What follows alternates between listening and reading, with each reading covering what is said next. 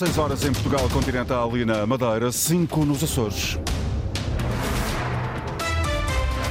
Em destaque nas notícias. Depois do ataque com tinta a Luís Montenegro, António Costa deu instruções à PSP para disponibilizar segurança pessoal aos líderes partidários que o desejem. André Ventura desafia Montenegro a retirar o apoio a Miguel Albuquerque para a liderança do PSD Madeira. A Ordem dos Médicos considera que a situação no Hospital de Cascais é mais grave do que se pensava.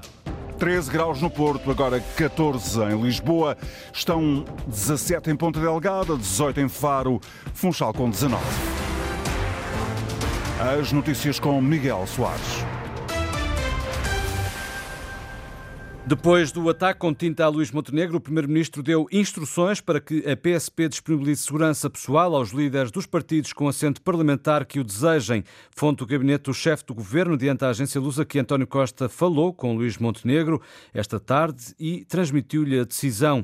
Uma decisão tomada depois do líder do PSD ter sido atingido com tinta verde durante uma visita à Bolsa de Turismo de Lisboa. O Presidente da República critica os ataques eh, com tinta já perderam eficácia, defende Marcelo Rebelo de Sousa. O chefe de Estado não duvida da importância da causa climática, mas acha que a forma pode não ser a mais adequada. Em democracia, a manifestação é um direito que assiste a todos. A utilização de determinados meios, quando é feita uma vez, é uma novidade. Segunda vez é novidade. A décima quinta já não é novidade. Também já foi em relação a edifícios, ou a sessões, ou acontecimentos. Acho que perde eficácia. Declarações de Marcelo Rebelo Sousa esta tarde, à margem de uma visita à Bolsa de Turismo de Lisboa, a propósito do protesto desta manhã reivindicado pelo movimento Fim ao Fóssil. O jovem que atirou tinta verde ao líder do PST foi detido pela polícia. Todos os líderes e candidatos partidários condenaram a ação deste ativista. Luís Montenegro tinha prometido apresentar queixa-crime contra o jovem. A queixa já foi formalizada na PSP, confirma a direção de campanha da Aliança Democrática. A Associação Ambientalista Lista Zero demarca-se deste ataque.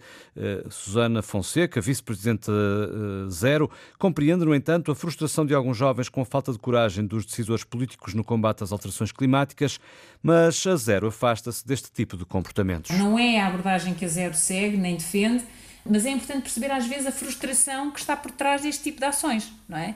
Eh, porque são muitas vezes jovens que veem a ciência de um lado a dizer que para que eles tenham um, um futuro com esperança é preciso fazer determinado tipo de mudanças e depois não veem no concreto essas mudanças a acontecer e, e, pode dar aqui um espaço também para o surgir de outro tipo de ações que, que se calhar numa situação normal em que tivéssemos decisores políticos mais uh, com maior coragem, podemos dizer assim, com visão de longo prazo, uh, provavelmente não, não, não surgiriam, não é? Estas reações tão, tão mais extremadas, se quisermos.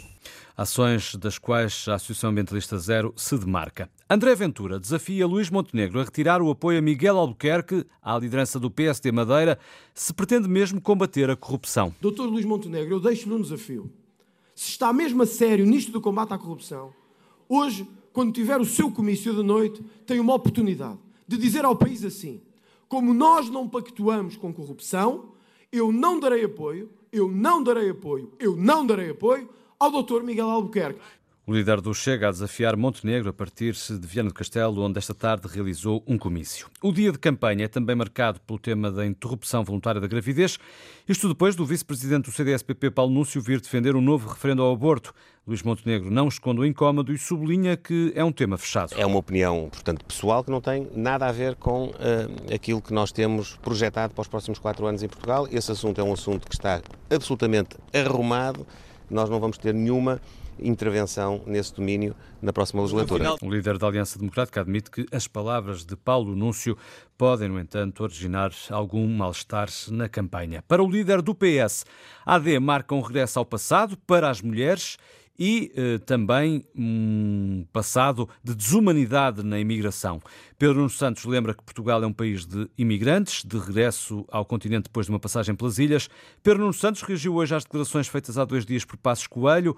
O antigo primeiro-ministro sugeriu num comício da AD que há uma relação entre a imigração e a insegurança. Ora, Pedro Nuno Santos diz, João Alexandre, que os imigrantes são, além de tudo, fundamentais para as contas da segurança social. Era a resposta esperada por parte do líder socialista. Este país que tem uma grande parte do seu povo imigrado, é um país que tem que olhar para a imigração com respeito. Olhar com respeito quem procura o país para trabalhar, para viver, para ajudar o país, Portugal, a desenvolver-se. Nós olhamos para quem vem trabalhar para Portugal e dar o seu contributo a Portugal com respeito. E temos de marcar esta marca distintiva face a eles, sem qualquer hesitação. Em Leiria, nem por uma única vez Pedro Nuno Santos falou de Pedro Passos Coelho, mas no discurso do secretário-geral do PS sobre o fenómeno da imigração, foi perceptível o destinatário. São 1.600 milhões de euros o contributo dos trabalhadores imigrantes em Portugal. É, são 40%, isto corresponde a 40% do excedente da Segurança Social de 2022. As pensões estão a ser financiadas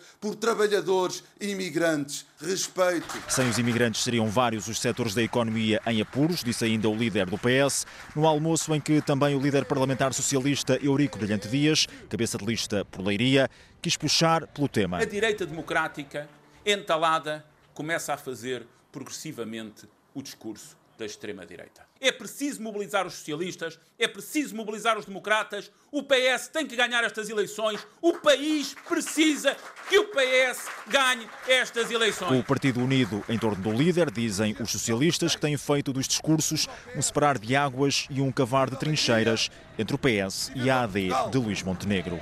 Palavras de Pedro Nuno Santos num almoço em Leiria. Depois das parcerias público-privadas na saúde, o líder da Iniciativa Liberal vem agora defender parcerias público-sociais na habitação.